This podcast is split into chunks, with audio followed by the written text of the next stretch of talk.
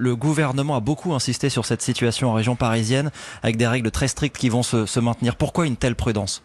Alors pour deux raisons. La première, c'est que le virus circule peu, mais il circule toujours, ce qui veut donc dire que à la sortie du confinement, une nouvelle vague peut arriver. Et puis surtout, les capacités d'hospitalisation en réanimation sont encore extrêmement sous tension. Nous avons reçu tout à l'heure le professeur Eric Combe, qui est chef de service de maladies infectieuses à la Pitié-Salpêtrière.